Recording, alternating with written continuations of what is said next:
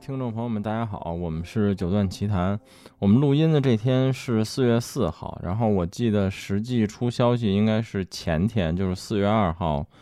下午吧。社交媒体公布这个日本著名的作曲家坂本龙一去世了。呃，他的实际去世时间在当地时间应该是三月二十八日，然后四月二号，反正国内的媒体才开始就是有这个消息。呃，那么其实。呃，对于我身边的朋友们来说，就是我们嘉宾里公认坂本龙一最大的粉丝或者最喜欢他的人应该是雪原。虽然朋友圈里那天下午就没有别的事儿，我都不知道我朋友圈里有这么多人喜欢他。但是真的说想聊这个话题的时候，我觉得好像还是找雪原聊是最合适的。所以今天就我们俩人就先欢迎一下雪原吧。Hello，大家好，我是雪原。对，然后就是我们俩人来聊聊坂本龙一。只不过这一期节目来说，其实我并不了解他，所以可能主要你来讲吧。我以提问的形式，呃，来问问这个人。嗯，所以你先来说说吧，比比如比较概括的或者怎么样，你有什么想先介绍这个人？坂本龙一，我基本上是从读书的时候就开始接接触，包括嗯，以前有有去。呃，就是系统的去了解过他的一些呃生平，包括他他的一本自传叫做《音乐使人自由》，里面也介绍了他的一些生平，就是生平，就是大家可以去看一下那本书，他说的非常非常详细了。就我我简单给大家介绍一下吧，就是嗯，坂本龙一差不多就是他读书的时候呢，就是一个比较叛逆的青年，就比如说比较左派。然后喜欢为为这些环保啊，为这些呃，就是民主啊这些东西去争取自己的利益，喜欢参加这些大学的。到了大学，他非常喜欢参加一些游行。然后后来的时候，大学毕业了之后呢，他与这个高桥幸宏还有细野晴臣，然后他们就组成了一个乐队。这个乐队就是是就是喜欢电子音乐的人肯定非常了解这个乐队，就是叫 YMO，全称是 Yellow Magical。Orchestra 就是黄色魔术交响团、交响团、交交响乐团这样一个乐队。他为什么叫这个乐队？包括主编前几年问我就 YMO 是什么？就是他他他们想做，就是既不是那种黑人的音乐，也不是白人那种欧洲的那种音乐，而是黄种人的一种独特的一种音乐。所以它叫 Yellow Magic。它的含义在这个地方。其实他们的音乐就是从一九七八年，嗯，组团。发发表的第一第一张专辑，以他们就是同名专辑里面就有很多的那个呃东方格式的电子音乐，就是它的旋律是非常东方的，也就只有东呃也就只有日本那个地方能够诞生这样的音乐。一个是得益于日本当时的一些电子，就是呃电子技术非常强大，然后做一些。这些一些合成器啊，这些东西都是日本很很快就能够制作出一些非常先先进的一些这种合成器的一个一种音色。还有一个另外一个方面就是日本作为一个嗯当时亚洲的一个音乐中心吧，就各种的呃一样的文化都输入到东京，然后它有一个非常呃综合的一一个文化交流的一个场所，然后。呃，坂本龙一就在这样的一个背景之中，然后跟他两个好朋友去说，想要尝试着去做一个就是东方格式的电子音乐。然后 Y Y M O 也是一开始没有在日本火起来，他一一开始他们是在美国，然后直到发到第二张专辑，然后才有东京才会在日本，然后被普遍的接受，因为他们玩的东西是非常先锋派的音乐，就是教授呃坂本龙一的本人他也是。非常喜欢先锋的一些概念，包括他很早就定断，他觉得古典音乐没有出路了。其实跟古尔德一样的这种看法，他个人也非常的欣赏古尔德这样的呃天才。然后他们他们应该算是就是 techno 这个电子音乐 deep techno 这个呃这种电子合成器音乐里面的鼻祖啊，包括他们影响了许许多多亚洲的音乐人。那比如说以香港呃那边梁翘柏。呃呃，一群的音乐人都非常的崇拜 YMO，嗯，他们年轻的时候二十也是二三十岁的时候就，呃，在各种黑胶店去收集 YMO 的各种版本的唱片，就是他们的音乐就是呃 deep techno 是的这种电子音乐的鼻祖，可以算是东方，而且是以东方格式的这种电子音乐。然后他们区别于那种就是比如说简短音型组件的那种西方的 minimal 那种极简的电子音乐，还是完全不一样。他们他们的音乐更加强调这个东方旋律，这种五声音阶这种东西。就比如说大家可以去听一下，就是这个。专辑，他们呃第一张专辑里面有 Behind the Mask，那就呃你但里面就会有很多的那些呃东方的一些格式的音乐，像那个呃那个 Michael Jackson，他在那个遗作的那张专辑里面就呃很常引用了这个 Behind the Mask 面具之后，他。这张专辑对，还有像那个《东风通膨》这这这这这首曲目，它其实它的旋律改自于，就是大家肯定想不到，它来自于一个让我们荡起双脚的那个嗯双桨的那个音乐，它把它改成了一个呃电子音乐版的，非常有意思，就大家可以去听一下他的第一张专辑，就是 YMO 时期，这个是。嗯，因为你聊到就是你给我正式的 YMO 的解释之后。我才意识到，就是我之前关注过一个，他应该算什么？嗯，小网红或者也是一个小歌手吧。这人叫静电场硕，然后是一个在日本的呃中国姑娘。然后她现在好像被摩登天空签了。她之前出过一首单曲叫《Yellow Magic》，然后后面还有一个单词叫什么我忘了。但是啊，我现在明白他应该致敬的是这个意思，因为他那个歌名翻译过来叫《黄色魔法》，就是他自己用中文发的话叫《黄色魔法》，也是电子风格。是 YMO 的影响力非常大，它是一个唯一在欧美的地区，在七八十年代，嗯，六七八十年代这个呃这个区间，它是影响力最大的东方的这个乐队，而且是以这种电子音乐的形式出现，嗯，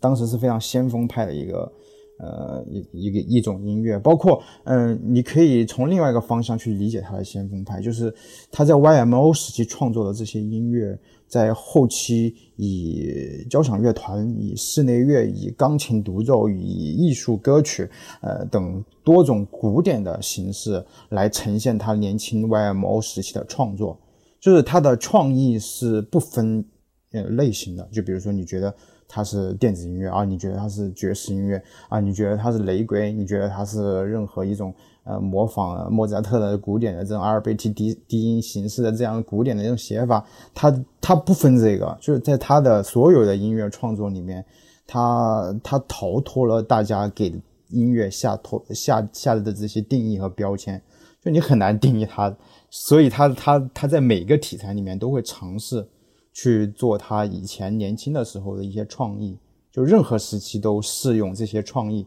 所以，我有时候觉得，就是在他的音乐里面，音乐创意是，呃，没有过时这一种说法的。嗯，大家如果听他所有的作品，会发现这样一个脉络。对，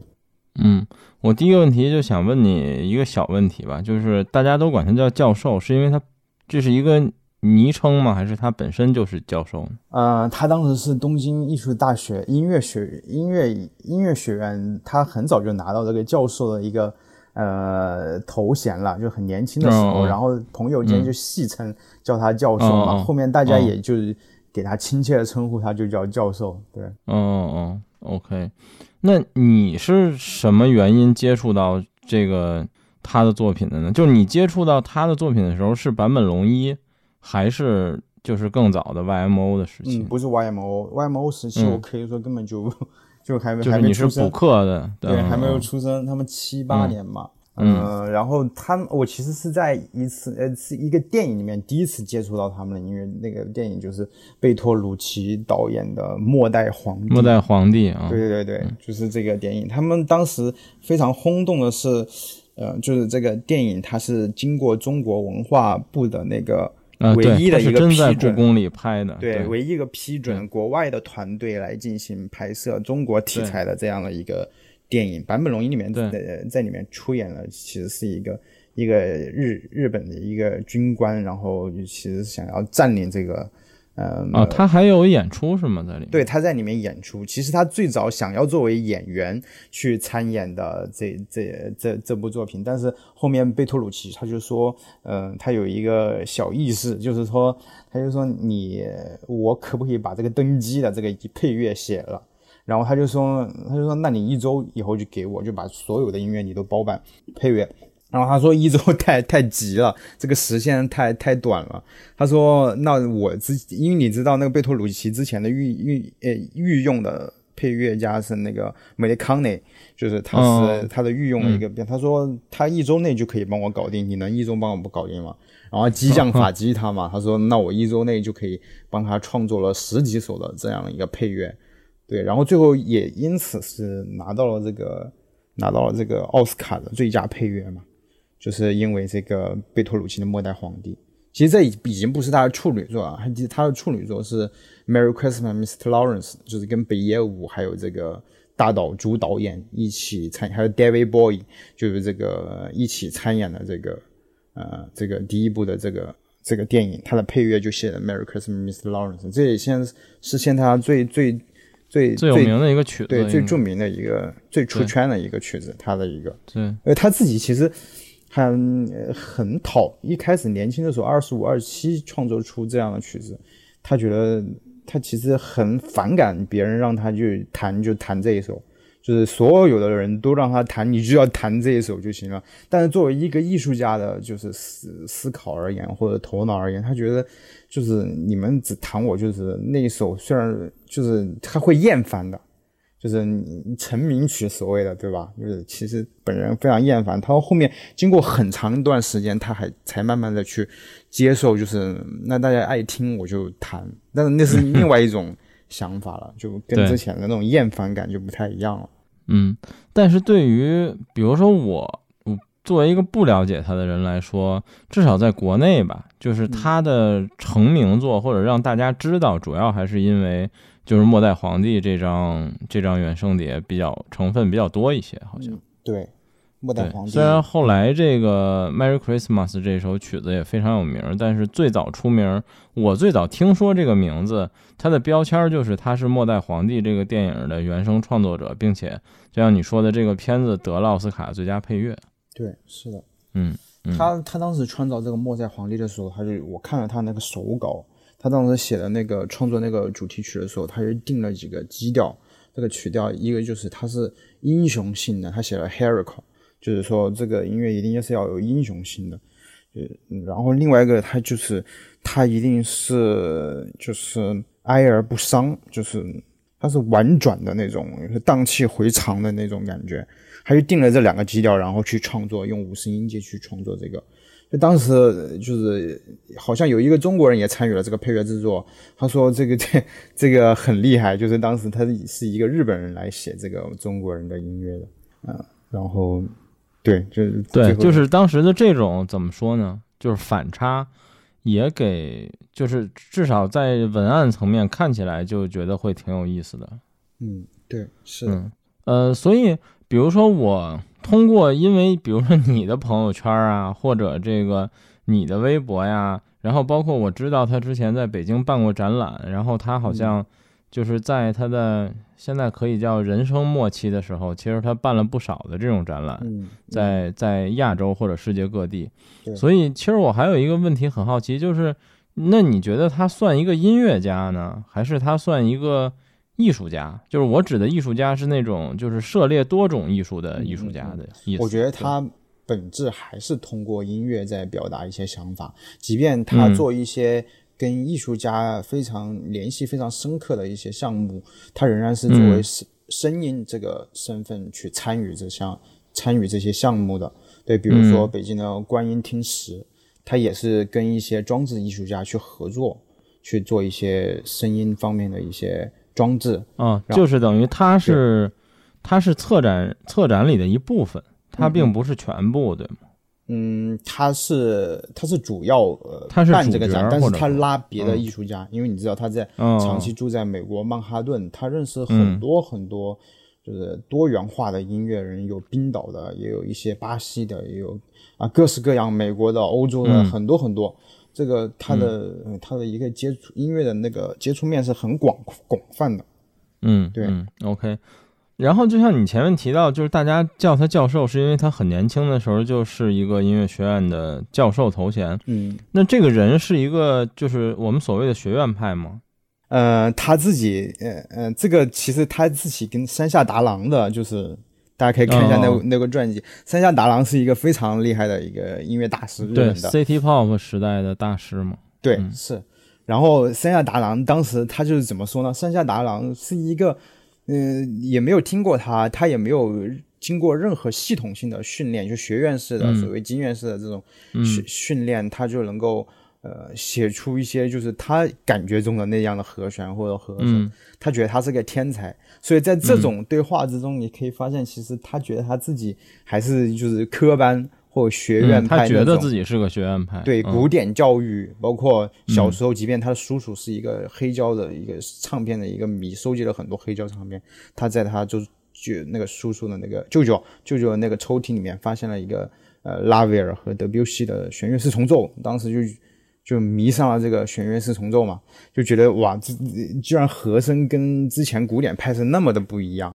所以他就迷恋上这种。就是像德彪西探索和声那样先锋性的一个东西，然后直到那些到大学啊什么，他们都会都会是非常具有探索性的音乐，基本上很多是来自于这种德彪西的对和声的。当时因为在德彪西的时代，他的和声已经写的非常具有那种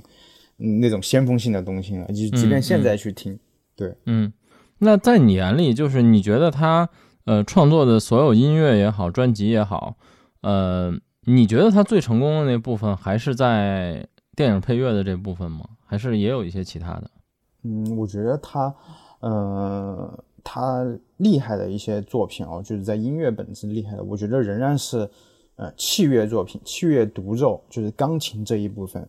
嗯，它的配乐虽然是嗯很多，他也热衷于写配乐，就是他跟。很多导演说：“啊，我再也不接任何配乐了，太太折磨了。有些我写的音乐作品就被这个导演剪剪掉，这个剪掉那个，就像是自己的孩子被剁，就是手脚被剁掉了，然后又把它做成一个电影片，所以他很讨厌。但是他又补充，他就笑了一句，他说：‘你知道，我下次还是会接这个配乐作作品的，因为他如此热爱这种呃故事，然后故事和音乐如何配合，他对这个深深着迷。就比如说，啊，他很佩服一个。”呃，很崇敬的，很崇敬的一个，嗯，电影大师是俄罗斯的这个苏联时期的一个电影大师，叫塔科夫斯基。然后塔科夫斯基这个导演，他的所有的电影，包括《飞向太空》，改编于莱姆，就是赛博朋克这一词的发明者，雪崩啊这些东西，莱姆他写过一一一部小说叫《Solaris》，我知道现在有些耳耳塞是不是也叫 Solaris？Solaris 就是索拉里斯星，然后。他这个这个影响他今后所有的创作，就是塔科夫斯基这个导演。你知道塔科夫斯基非常喜欢在电影里面加入一些巴赫的宗教作品，然后与一些外太空的一些纯粹的一些想象结合在一起。就是他也是一个他的电影也非常具有这种呃先先锋性和探索性。就有时候他不太呃呃管这些所谓你看着沉不沉闷啊或者什么之类，他不太管这些东西。所以他是具有一，他对先锋性的东西，呃，视觉的、听觉，他都会非常感兴趣。对，塔科夫斯基也是这样的一个一个，就是在乎声音的导演。嗯，但是像你说的，你更喜欢他一些，比如说乐器独奏的作品，然后包括他也有很多电影配乐的东西。因为现在很多时候电影配乐其实和所谓的。我们就用严肃音乐来表述吧，就不用古典音乐了。和严肃音乐其实距离很近，或者很有一些时候，他们的界限其实挺模糊的。对对对。所以在你眼里，你觉得坂本龙一的作品算严肃音乐吗？我觉得对于他自己的创作非配乐作品来说，他的音乐的质量能够算是严肃的创作，而不是说就是呃附庸或者低音乐或者低低什么。呃，视觉第一等啊，或者他还是仍然是在创作纯粹音乐这种想法的一些作品。呃，比如说，就是嗯，大家可以去听一下这个 BTTB 这张专辑，它的全称叫做呃 Back to Back to the Basic，就是回到基础的意思。就是这个这部作品是一个琴，就是钢琴独奏的作品哦。这里面大家可以去去看一下，就是它里面这部作品里面，它有模仿很多像莫扎特，呃，像这个拉威尔，像德彪西，像这个间奏曲，还有这些奏鸣曲，是写了很多一些小奏鸣曲。他基本上写的还有和声，也写了两段和声音乐，就是注释和声这种古典时期非常常见的，包括阿尔贝提低音，这个莫扎特常用的。然后包括他喜欢的所有古典音乐的一种写作手法，就是仍然是以古典的语言语汇去创作这个器乐独奏作品啊，也不应该是独奏，他后续也会把这些作品改成各种，比如说 playing orchestra，play playing chamber music，就是各种各样的，就是 playing，就是就以不同的形式去改变这些创意，就他仍然呃，他的创作里面仍然有一个非常深向。基础古典基础的东西，在 BTTB 这张专辑里面就是显露无遗，基本上就是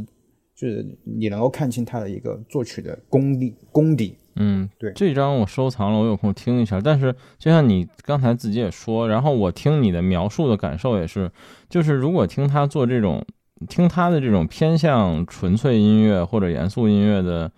专辑，我凭想象啊，因为目前我还没听。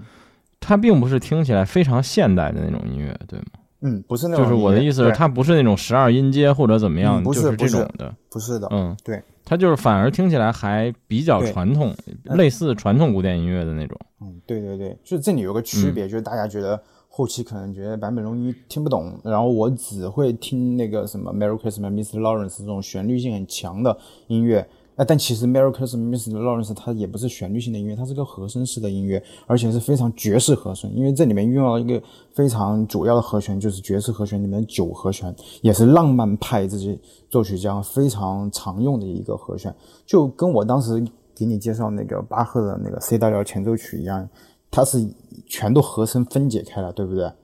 那个《Merry Christmas, Mr. Lawrence》里面是九和弦、十一和弦、十三和弦，全部把它拆开了，然后就在那个组织里面转过来转过去。它其实这个作曲非常非常的古典，非常的巴赫，嗯，就是其实是这这种东西。它就是所有它它它的音乐里面有个声像古典音乐，就是这种基础性的东西，它有一个很厚实、很扎实的一个基础，就写作这种东西。然后另外一方面呢，它有，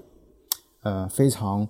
先锋和多元的一个一个部分，就像他离开 YMO 之后发表了第一张，呃，不知道是第一张还是第二张专辑，叫做《音乐图鉴》。然后这张专辑里面，就是他会描写一个每一首曲子会描写一个具体的一个意象，就是形象去写。然后其中这个这个这这个这个这个音乐图鉴里面会出现很多像雷鬼节奏，然后和爵士的和弦，然后再加上一些五声调式，然后日日本的传统的器乐。然后在里面还有你要知道，在那个时代，就是还未流行那个电脑作曲的这样的一个年代，他把这些破碎的这些元素去拼拼凑，我觉得这个是非常非常具挑战性的一个东西。就当时这这张专辑，也就是呃，他在这个专辑里面就尝试了非常多不同的一些一些元素，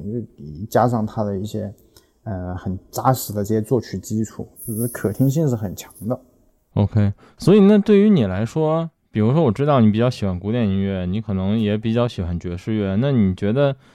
就是可能包含了一些你前面说的，你觉得他的作品吸引你的根本的原因是什么呢？我觉得他的作品要说整体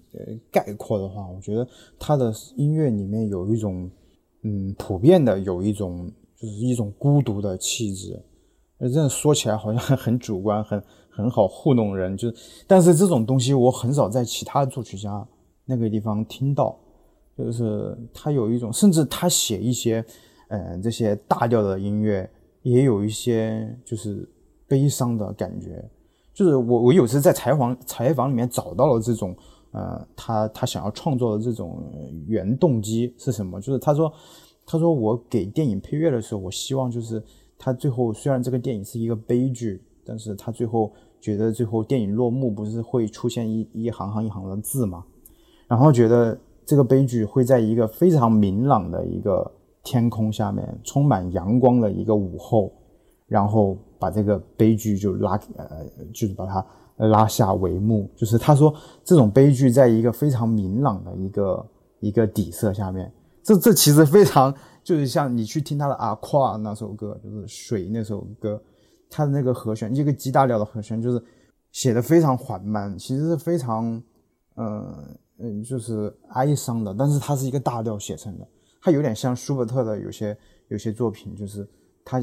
大调让比小调更让人心碎，你知道那种感觉吗？就他在很多配乐里面也用了这种，就是这种特质，还有一种它普遍里面充满着一种非常极简、非常孤独的一种特质，我觉得是非常打动我的。就比如说他在《荒野猎人》，你知道，也就帮小李子拿到最佳男主角的那个、那个、那张冈萨雷斯，也是这是他跟冈萨雷斯导演第二次合作。第一次合作是那个《通天塔》那部电影，也是有那个有那个是布拉德·皮特主演的。但第二部这个冈萨雷斯合作的这个《荒野猎人》这个主题音乐啊，它用的非常极简，基本上就是一个五个音的动机，然后四个小节的乐句。你看这个非常的古典，是不是？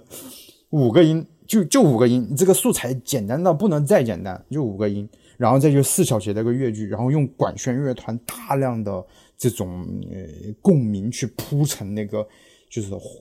再加上那个他长期合作的一个叫呃 Deepre，就是这个一个声音艺术家，然后给他制造旷野之中的这种一群管弦乐的那种感觉，然后再加上极简的这种音乐创意，他制造那种氛围感真的无可替代。我觉得那个是他做电影配乐里面非常呃一大壮举吧，我觉得应该是一个壮举。就大家可以去听一下那个主题音乐的，而且他被为这个主题音乐还写了一个室内乐的版本，就是也也写了一个室内乐的版本。对，大家可以去听一下。就是他他我我在无数个采访里面看到他，就是他说那是他在当代的这些作曲家那里学不到什么东西，他觉得能够在这些贝多芬还有巴赫这个地方能够学到永恒的音乐的创意，这种创意是永远不会过时的，就会帮助他继续。继续探索音乐，对，嗯，是这种言论本身也很学院派感觉。是的，是的，是的。你你说巴赫、贝多芬，你要是在严肃音乐而言，就是极简，用一个非常简单的声音素材去创创造一个非常庞大的一个音乐建筑感出来，就是这种丰碑感出来。尤其是像布鲁克纳，你知道，也是很简单的几个东西循环，最后循环出个非常庞大的一个东西出来。这个是。他非常认可的，就是他也认可这种作曲。他认为，呃，伟大的作品，它往往来自一个非常简单的一个声音素材。这个也贯穿他所有的作曲作品。就我还会推荐一个，就是它也是一个非常简单的一个作品，就是也是出现在《Playing the Piano》里面最后一首，叫《Bolaris》，不是《Bolaris》，应该是这么读吧？我也不知道是不是这么读，就是最后一首。他用一个非常极简，有点像，嗯，萨蒂，萨蒂的裸体舞曲，嗯，你去听那种音型，明显就是他他会模仿很多作曲家去做，比如模仿拉威尔、布莱布莱罗、布莱罗，然后去创作一个 blue，嗯。blue 这样的一个音乐，你可你可以听那个音型，跟他的创作构思是一样的，就是音型一直重复，然后换不同的乐器的音色，然后乐队的音色去变化，不断不断的去组合，然后最后呈现出一个万花筒的音色的效应。但是它有一个是不变的，就是它的那个音型，就不断的重复相同的东西，但是音色在变化。对，就是你他会模仿很多作曲家。去写创作音乐，他们不觉得那些作曲家曾经的那些创意是过时的。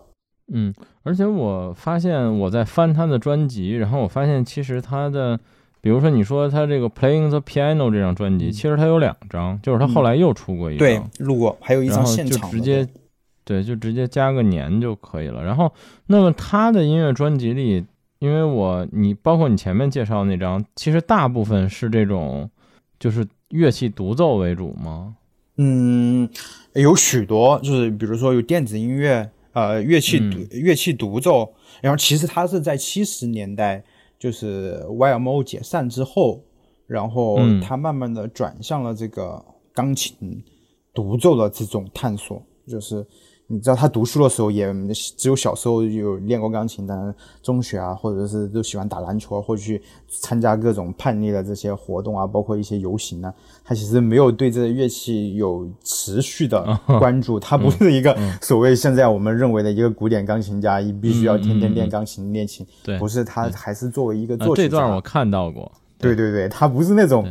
就是说要他中间好像还有一段时间就根本不碰这些相关的，对他不碰，最后他又回来了，就是各种生活的东西嘛，他就是跟呃朋友们玩啊，音乐的上面的朋友，包括呃山下达郎的这些偶遇，跟一群这种音乐圈的人去交流啊。作为一个就是主要大家印象里是一个做音乐配乐的人，那么在日本其实还有另一位做配乐非常有名的人，就是久石让。嗯，你觉得他在你眼里，你觉得这两个人有什么区别呢？嗯，如果说久石让的话，嗯，大家可能会对他的作品，就是你一听就知道那是久石让，他是一个标志，包括菊次郎的夏天呐，包括这些帮呃宫崎骏制作的一系列的动画呀。但是你你如果说音乐的容器的话，那我觉得像坂本龙一的这种，呃，尤其他待在纽约这个文化大集结的地方。嗯，他的音乐的容器，包括冰呃坂本龙一与冰岛的作曲家，还有一些声音艺术家、先锋派艺术家，还有即兴演奏家去合作各种各样的音乐。他的音乐容器是大于久石让的，就是久石让可能，嗯，这不不存在高低啊，但是我只是说这个呃呃这个文化的音乐的方向感还有更丰富。坂本龙一，嗯嗯，对，嗯嗯，久石让就是更像一个更专业的。电影的编曲，嗯，当然他久石让本身也有另一个身份，就是他也是个指挥家。对他最近也是跟各种的，像签了 DG 嘛，之前其实已经跟很多唱片公司合作，是想要转向指挥这样一个，就指挥贝多芬、马勒啊，还有这些。对对对，我听过，就实在不太能接受的。但是其实都带有久石让那种，就是这些电影配乐的感觉，对吧？对对，而且就是感谢九十让，让我认识到小泽征尔真的挺好的。嗯，那还有最后一个问题，后面你可以介绍推荐一些他的专辑。最后一个问题就是，其实就像我说的，四月二号他去世之后，这个朋友圈们都在悼念他，然后这个吃人血馒头的自媒体们疯狂的写文章，就是最近在各种渠道能看到各种介绍这个人的文章或者是视频的内容。然后其实有很多人把他说的特别高，就是非常非常神。嗯，但是比如你作为一个，哪怕你是一个半脑残粉的角度来说，你觉得他属于一个伟大的怎么说呢？短时间或者流行范围的非常厉害的艺术家，比如我想到的，嗯，可能类似于迈克尔杰克逊啊，嗯，呃，这种水平，还是你觉得他们是？他可以跨过时间的验证，就是当然，迈克尔·杰克逊可能也会是后者这种人，就是他能达到贝多芬、莫扎特这样的高度的一个人。嗯，哎，我我是这样想，就是迈克尔·杰克逊，我觉得他仍然是处于一种流行范畴类的这样的一个艺术家。呃，但是到贝多芬和莫扎特这样，基本上是伟大的作曲家这种。嗯，对，就他是对人类的影响那个层面。对对对。但我觉得他，呃，教授应该是处于中间的这种，他既不像迈克尔·杰克逊那么属于流行范畴，因为你知道他有些作品就非常具有实验性质、先锋性质，甚至他这个早期他就已经很先锋了，就玩电子音乐的这种，呃，techno 是他已经非常的这个先锋了。对，所以他我觉得他应该像像一个探索音乐的人，我给他下定义就是他会。不停的去探索这个音乐，包括他跟 N 七 N H K 采访他的时候，就是他做异步 A A S Y N C 那那张专辑，也就是他呃倒数的也是几张专辑，大概是一九一七年还是一八年发的吧。其实那那张专辑一开头他写了一个安达塔，就意大利语里面就叫做告别离去这种东西。就我最近也是用这个这部作品去谈他，去纪念他。就是他这部作品除了安达塔之后，后面所有的作品。非常的具有探索性质，就是 NHK 说他就是，哎，包括那个许知远采访他说，那你现在是想做，就是问了一个很白痴的问题嘛，就是，那你觉得现在是想做给人听的好听的音乐，还是说你想做那些就是探索性质很强但不好听的音乐？然后他就很尴尬的 笑了笑，他说，因为在他的在他的就是头脑之中，他觉得音乐是一个非常大的一个概念，就除了我们所说的听的这些古典的，包括浪漫的，包括这些呃晚期浪漫的这些调性音乐，然后再到马勒之后、勋伯格之后，然后走到无调性十二音，然后序列音乐，包括理性的音乐啊这些东西之后，那就站在调性音乐和非调性音乐反面，那还有没有其他音乐的空间呢？就是他说有，就是。不止音乐这个概念非常大，不只是人类认为的音律制造音律制造出来音乐，他觉得这个音乐有是自然的音乐，有非人类制造的音乐，然后有音响，就是不是人类用音律创造出来的东西，就是或者是一个音一个音响的图图景，就是这种，比如说踩到雪的声音，那你知道他的那个纪录片里面也是收集各种各样的声音，然后他把那个。那个枪脉就是把它垂掉，掉到那个冰的冰岛的那个下面去收集那个流水的声音。他觉得那个声音是非常干净和纯粹的一种声音。他还把这种声音融合到他之后的一些异步的一些创作里面。那他是一个觉得，呃，音乐概念不应该是非常就是我们认知中很狭隘的那一部分，而是它会有很多包容性很强，甚至。嗯，突破人类认知的一些东西，他想要去创造这样的音乐，然后他也想说，他喜欢的是那种永恒的，就是延绵不断的，甚至是渐强的。所以当时他说这个，呃，他说小提琴这种乐器，它就跟钢琴不一样，钢琴它永远在衰弱，它就会走向一个终点，但是小提琴它甚至可以一直绵延下下去，就是一直甚至是渐强。他说对这种。持续不会消失的声音，他是非常迷恋的，因为他觉得它是代表永恒的一种声音。他会对音乐以外，就是我们认知的调性音乐、律制音乐，包括这种钢琴律制调律调成这个样子，呃，这样的音乐，他都他都觉得，嗯，这也是一种音乐。但是其他的算不算音乐呢？那些也算音乐，但是音乐的概念对他而言是非常庞大的。所以你知道，后面有些人觉得，嗯，他的音乐有些听不懂啊，或者什么之类。或许他的创作头脑之中根本没有管大家能不能听懂，他只是觉得他想要探索，就是音乐还有没有其他的可能，这是一个艺术家我觉得应该有的一种追求。对，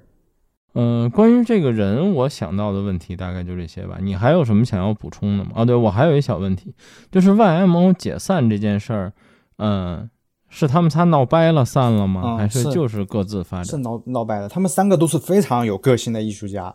就是可能有点呃，坂本龙一觉得自己才华非常出众啊，然后他在脱离 YMO 的那个第一张专辑还写了一首曲子来 deep 这个，来 diss 来 diss 这个呃这个东西，你知道艺术家就是这样，就是不太合群，即便是就是认同感非常强强的这些伙伴待久了之后也不太认同。就是 YMO 的另外一个那个呃鼓手就是高桥幸宏。他其实也是在今年年初春节的时候就也过世了，现在只剩下那个，呃，这个细野晴臣，他他们都是非常，呃，就是日本呃范畴内是非常数一数二的大师，都是他们也也现在也仍然在进行一种就是配乐的工作，包括。但是我相信这三个人到了晚年，就也像当年的科比和奥尼尔一样，其实大家也早都释然了，对，非常好的朋友都是。就然后去悼念他的时候，就觉得 YMO 就只剩一个人了嘛。嗯嗯嗯嗯，对，嗯，OK，呃，所以最后你有什么专辑想推荐吗？因为我翻了翻，嗯，其实他有非常非常多的专辑，当然我发现有一些是重复的，比如他有一些电影精选呀什么的。比如我在最近这几天啊，看悼念他和我之前知道他的专辑，比如说。呃，你说那张 BTTB 我确实不知道。我最近朋友圈比较常见的有一张叫十二，这样是他最近出的一张专辑。十二是他在疫情期间，然后他说就是也用音乐继续工作，继续记录，但是就是他就是到最后我都是想要通过音乐工作的一个人，他停停不下来。就是嗯，包括现在四肢愈合要出的一个新的电影，这个怪物。他也是坂本龙一来配乐的，但是他自己其实跟四之愈合说了，他说我其实已经体力支撑不住了，然后我就就写写了两首钢琴曲，然后剩下他是用了十二里面的一些选段，然后他没办法了嘛，就是这个项目其实完成不了了。包括去年二零二二年的那个最后的 The Last Concerto 那一场，他其实都是录播，就是然后在那 NHK 的，他自己也说是分很多次录完。对对对，已经没有体力再去像二零二零年的那个呃疫情的时候，当时就觉得就是大家就是在家就不要外出，然后也是给武汉加油，也给一些。呃，这些中国的一些一些平台去带他带来他的一个直播，然后也就举办了一个疫情的音乐会。就是我想说的，就是他除了音乐，他关注，其实他跟他年轻时候完全没有变化。就是他关注这些环保，关注包括当前日本安保法推出来的时候，强烈的在政府面前，他当时癌症了，你想一下，一个癌症的老头在那里拿着一个那个那个麦克，就是那个喇叭广播喇叭在那叫，就大家一定要阻止这个东西，就像 年轻人一样在那里热衷这种东西。所以他有时候一个采访，他说他现在很悲观，他觉得现在年轻人不反抗了。就是也不提出任何，要么就是躺平，要么就是过得很好，就是也就就就是这样固化。但是他觉得年轻人不像他们当时那样反抗了，就是觉得不满就应该说出来，没有反抗的力量了。他说，他当时也觉得，就是像贝多芬这样的作曲家，就正是因为有反抗，才会有那些作品出现。对对对。就是他觉得是悲观的时候，他也为这些福岛的核电站的泄漏，然后去发声批评他们，然后他也拒绝参加奥运会的这种筹备，因为他觉得日本政府不应该把经济放到这个奥运会，因为当时已经疫情，还有包括各种这种核泄漏的事故，已经需要各种的经济支撑了，但是日本政府没有作为，然后他当时就非常失望，他不也不参与日本政府的这个奥运的，觉得他自己有非常自己的一套。人文关怀和这种，嗯，一个我觉得像知识分子的一种风骨，然后包括他这种作曲的这种崇拜的这些作曲家，还有这些东西，我觉得他很想很像一个，虽然你素未谋面，但是他喜欢的人。他喜欢格伦古尔的，为格伦古尔的办这些演出，然后用一些电子合成器去改变巴赫的这些呃管风琴重赞歌，然后跟古格尔古尔德的一个隔空的对话，就是他他他你喜欢的东西，他也喜欢，就是他有点像一个你没有见过面的朋友，就是突然就是十几年就像是认识了十几年，但是你也不认识他，他突然就没有了，就是感觉像你的一个跟你的记忆就是。也带走了，就是死，就是一起的，就是死去了。就是这其实，我当时觉得听到这个他过世了，其实有一种就是放空的感觉。就是当时坂本龙一的粉丝群里面，就是我们都觉得荒谬嘛，就觉得这不可能吧。但但另一方面很矛盾的是，我们都做好准备了，就是呃，他已经报二零二年的说他喉癌，对对，然后又转移，就大家其实有心理准备，但是。当那个就噩耗爆出来，就工作室爆出来的时候，我觉得仍然是不太难以相信。嗯，现在我仍然不觉得他是，因为我觉得非常羡慕音乐家、艺术家的一个点，就是他们好像在某个时间死去了，但是你觉得他并没有。作品是永远活着，尤其是你没有见过面，他不是你真实的朋友，对对对，就你觉得好像没差，因为。嗯，像贝多芬，你会觉得上演他每部作品的时候，他的精神显现出来的时候，呃，布鲁克纳、马勒显现出来的时候，他诉说他们那个时代的故事的时候，你觉得他死了吗？我们觉得没有，他好像就在那个音乐厅的现场，就站在那儿，就是我以不同的形式出现。就是我觉得这个有时候很羡慕艺术家，就是在这个地方，就是嗯，就是某种角度来说，他永存了。对，就像马勒，他特别喜欢说，对他阿尔玛就是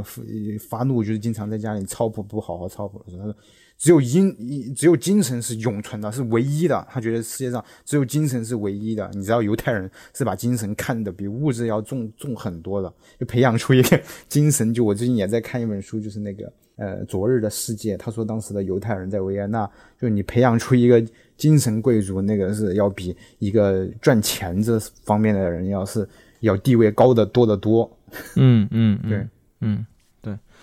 所以专辑，我先来说说我知道的几张啊。如果你有补充的，你就可以展开聊一聊。第一就是刚才说的十二，这最近很多人晒。那现在看来，就是因为这张很好买，因为它是最新的嘛。然后，呃，还有就是末代皇帝，这个没什么可说的，就成名加引号的成名作。嗯。然后。还有一张呢，就是这个就应该叫坂本龙一 Music for Film，就是他的电影配乐原声的合集。对，这应该也没有太多可说的吧？对，就是一个精选集，类似。他是跟那个布鲁塞尔的管弦乐团去合作的一个类似钢琴协奏的一个项目。他重新。录的现场，对对对，他之前如果大家喜欢这一部这这种形式的作品，他的那么也应该会喜欢他之前有一张专辑叫《Playing the Orchestra》，就是跟乐队嗯去合作的，跟乐团，跟东京爱乐和力什么啊一个指挥去合作的一个嗯。一个他的所有的电影配乐和一个呃纯音乐的一个项目，也是只不过是通过乐队这种配器法来展现他的。音乐创意的，嗯，就应该也会，大家应该也会喜欢那张专辑，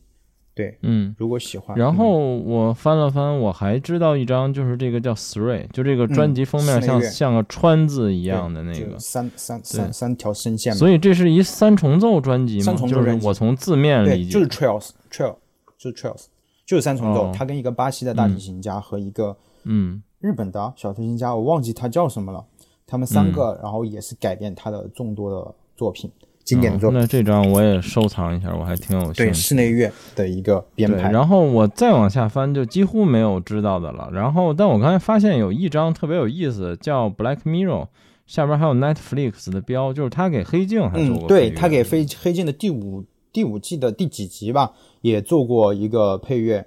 一个项目。对他也做过。对对，还有一个就是他跟贝托鲁奇不是合作过《末代皇帝》吗？但早在末代皇帝之前，他就跟贝托鲁奇有合作过这个《遮蔽的天空》，它是以美国的小说家遮蔽的同名的一个小说来改编的。就是最近不是呃过世的那天疯传的那张，就是说你一生抬头看过几次月亮？嗯，也许二十次，也许二十次都没有。就你永远觉得生命是是永不截止的源泉，就是我们以为是这样的。就是来自于这个小说的最后一部分，也被贝托鲁奇改编成这个，呃，也另外一个名字叫《情线撒哈拉》，就是一对情侣为了逃离这种城市的枯燥，然后去，呃，撒哈拉去旅行，然后最后都迷失了，男主角也过世了，然后那个女主角最后回到他们出发的那个酒店，然后一个老人就像。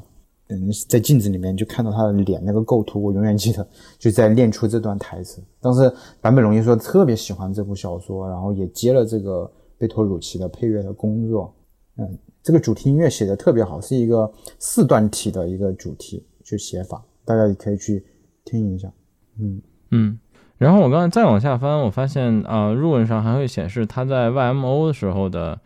呃，这个组合在入文上我看 Q Buzz 等于一共有九张专辑。嗯嗯，他后面也有呃也有出过一些专辑，就比如说呃，就忘忘记说了，就是 YMO 他在二零一一年一九九三年其实他们就已经有复合又又出演出，但是在二零一一年就他们都是挺嗯。呃，六六十岁这样五六十岁的时候，也又出了一张，也一起组合，但是好像没有出唱片，但是有 NHK 有录过高清的这个录像，他们三个一起演当年那些作品，就三个非常有范儿的那个老头，然后在演演奏一些你觉得非常先锋派的作品，仍然觉得他们是非常酷、非常帅的。对，因为在 Run 上有一张专辑是二零一八年的，嗯嗯嗯，也是 YMO 是吧？那就差不多应该是那个时候，对，二零一一年的那个 NHK 电视台的录音，对，有可能，对。然后那我知道的就这些了，你还有什么想要推荐的关于坂本龙一的专辑吗？你很喜欢的？嗯，如果大家就是，嗯，想要去了解他。真正感兴趣的方向就是探索方向的作品，我觉得大家可以去听一下他与这个美国声音艺术家 Tyler Dipre，还有这个冰岛艺术家 Eva Not 他们去合作的啊，做的一些声，应该怎么说呢？就像呃音响图景这样的一个音乐，就是他在描绘一个画面，这个画面里面可能是你踩到积雪，也可能在日式的庭院那些不停的那个竹竿有流水的敲打那声音。或者是什么之类，就各种想象力的声音，或者是走在森林里面，然后跟钢琴，或者是这种钢琴，甚至是不是那种被调律甚至是变音的钢琴，这个被坂本龙一称为是，钢琴本身它极度不满现在的这种。人工的韵律，它就是要挣脱，因为你想它的这个木材，还有它的各种弦，它都是来自于一种自然的元素。他们想要回到原本的状态，就他有这样的采访，他说一个回到最初原本的状态，这些材料有，所以它变成了那样声音。然后他甚至在北京的那个展会，他搬出来一台就是被那个海啸然后那个泡过的那个钢琴，那个钢琴已经完全变音了，但是他就用这个钢琴。的声音去跟这些图景的音乐音乐凑在一起，他在他在导演一个东西，是不是？他就有点像塔科夫斯基在给他的电影去制作这些声音，包括这个地方应该用巴赫的终展歌，这个地方突然下雨了，个雨淋到那个呃呃玻璃瓶子里面，那个瓶子跟餐盘上面的那些声音组合在一起，然后巴赫的音乐响起，就他想要达到一种重组的这种感觉。就是他觉得会有化学化学反应，就大家如果感兴趣的话，对他这种探索性质感兴趣的音乐感兴趣，我觉得大家去可以听一下跟这些艺术家，冰岛的艺术家跟这些 Tyler Deepry 合作的一些声音图景的一些作品，包括里面有很多钢琴用那些用金属的那些像啊触嗯一一些特别的器具，让钢琴发出完全不一样的声音的那些作品，对大家倒不用说。啊，我那我听不懂那样音乐，那样音乐是听不懂的，因为这恰恰违背了作为创作者他的意图，就是他不觉他不觉得你要听懂这个，如果听懂是属于呃就是律制音乐、调性音乐的范畴的话，那那那那那其他的音乐都不能算是音乐了，对吧？但是他的就恰恰违反了他对音乐的定义，他觉得音乐不只是那些东西，他想要探索一些其他的一些东西。他们仍然属于音乐，对，OK。然后你说的这个叫 Alva Note 的这个人，我看跟他合作过很多张，是的，合合作很多很多张。他们有，对我随便扫了扫，估计至少有四五张，可能对，三到四，是的，三张到五张吧，差不多。他跟 Alva Note 还有美国很多曼哈顿的一些即兴的呃音乐家，有时候就是在酒吧或者是某些演出场所，就演出没有录音，也不是商业录音。就是现场去玩这些音乐进行交流，嗯，他也是一个这样的作曲，呃，一个音乐人。OK，你还有别的专辑要推荐吗？嗯，其他的话，就大家可以听一下这个，嗯，ASYNC，就是就是这张专辑《异步》。嗯，他当时说，嗯，就是向媒体解释这个异步是什么是意意思的时候，他说就是不同节拍合并在一起的音乐。就他想做这样的东西，但是你大家你学过古典的肯定知道，就这不就是巴赫的复合节奏吗？复合节拍嘛，对吧？他只是用一种异步传输，就我们知道异步传输也是 HiFi 里面的一个 USB 的一个协议，他用这种词语来包装这种音乐的创意，其实它仍然就是复调音乐，它里面想做的就是复调，包括它的开头安达他这首曲子。他想，他早就想说，就是他想要创作一首像巴赫康塔塔那样，或者终赞歌那样的一个宗教性很沉重的这样的一个作品。然后它是合唱作品，然后有这种合唱里面的基本的元素，像卡农啊、跟随啊这样的东西。你看他一直半音下行，然后在黑键上面一上一下、一上一下，然后这种 deep 的这种东西，往下的这种东西，他想要写那种东西。包括他喜欢的塔科夫斯基，他喜欢的巴赫，他喜欢的格伦古尔的，无疑都指向了这个宗教性巴赫的这个音乐。其实你不要看他就是很多探索先锋性的东西，他跟勋伯格那些人一样，就是他们的传统功底作曲非常深厚，他也敬仰那些作曲家的创意，也非常看重他们，并以他们的创意去创作他全新的一些感知的作品。嗯，这是这就是坂本龙一，就是。他是一个非常多方向创作的一个音乐人，我觉得他虽然说你说要跟拿他跟那种高峰的那些像贝多芬、莫扎特比，我不觉得他能够达到那样的高度，但是，嗯，每个人不太一样，他探索到了自己的那条路，我觉得这个就是作为一个非常呃成功的一个艺术家了，就是这一生都是非常 值得的一生。嗯，而且从他现在公布的，就是他生前公布的计划来说，他应该还有一张专辑还没发，对吧？嗯，这个我我不太清楚，我可能最近没有怎么看。嗯嗯，OK，嗯，他反正啊，他哦，你说那个未公布的，那就只剩下那个据我了解啊，剩下那个二零二二年，就是去年的那张那个录音，然后这个录音还没有出呃纯音频类的产品，我估计仍然会出黑胶，呃，但不知道限不限量，因为二零二零年那张是限量的黑胶，我现在看它已经炒到七千左右了吧，那张黑胶 限量的，嗯嗯。坂本龙一应该是一个黑胶品类里销量很高的艺术家，因为很多文艺文艺青年都非常喜欢他。对，文艺青年大家都喜欢他，而且文艺青年了解他的途径可能也是通过电影配乐了解他会比较多一些。嗯，对，可能吧。对，或许。对对，OK，好吧。所以你还有什么想补充的吗？关于这个人或者他的音乐或者其他艺术相关？嗯，其他的话。没有太多补充了，就先这这么多吧。哎，我最后想起一个问题，就是你后来听过 YMO 的专辑吗？你有什么感觉呢？YMO 的专辑，YMO 专辑就是非常呃东方格式的电子音乐，就是你现在去听它，你不是在它同一辈，就比如说香港的那些制作人，他们是在那个专辑出了时候就买就去欣赏，就了解的非常的全面。但你现在去听它的话，你会觉得它里面的合成器的音色是比较过时。但是它的创意却非常厉害，你懂我意思吧？但是对于古典音乐的作曲家不存在这个问题，因为你知道他们用管弦乐团来作曲，管弦乐团这个题材，你会说它到现在过时了吗？对吧？对，这时候我们就会想象，就像本雅明在那个机械复机械复制时代的艺术说，依靠这些机械时代呃所能保存呃看似是永久的载体，但是他们其实很容易过时，对 对不对？对，但是你看纯纯乐器类的，你很难说这个小提琴的音色过时了。对 对对。但是他们的音乐创意，你说 YMO 的音乐创意，直到现在他老了，最后的作品里面仍然出现这些 YMO 年轻时候的创意，说明他们是真的不过时的，就是音乐的创意是不会过时的。嗯，OK。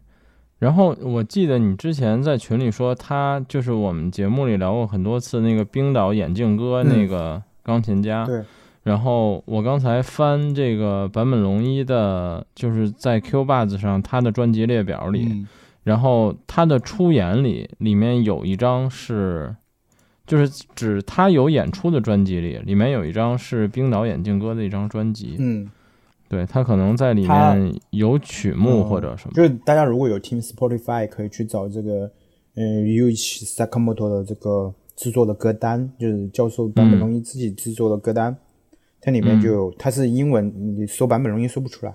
你搜它的英文 Sakamoto，你去搜它，它就会自己制作很多歌单，包括冰岛眼镜，有一大堆歌，很多歌单，包括给自己的葬礼的歌单，莫扎特的 B 小调的这些。呃，作品啊什么之类，他都会呃写在里面。就其中一个重点推荐的一个呃钢琴家推荐了这个冰岛的四眼歌，就当时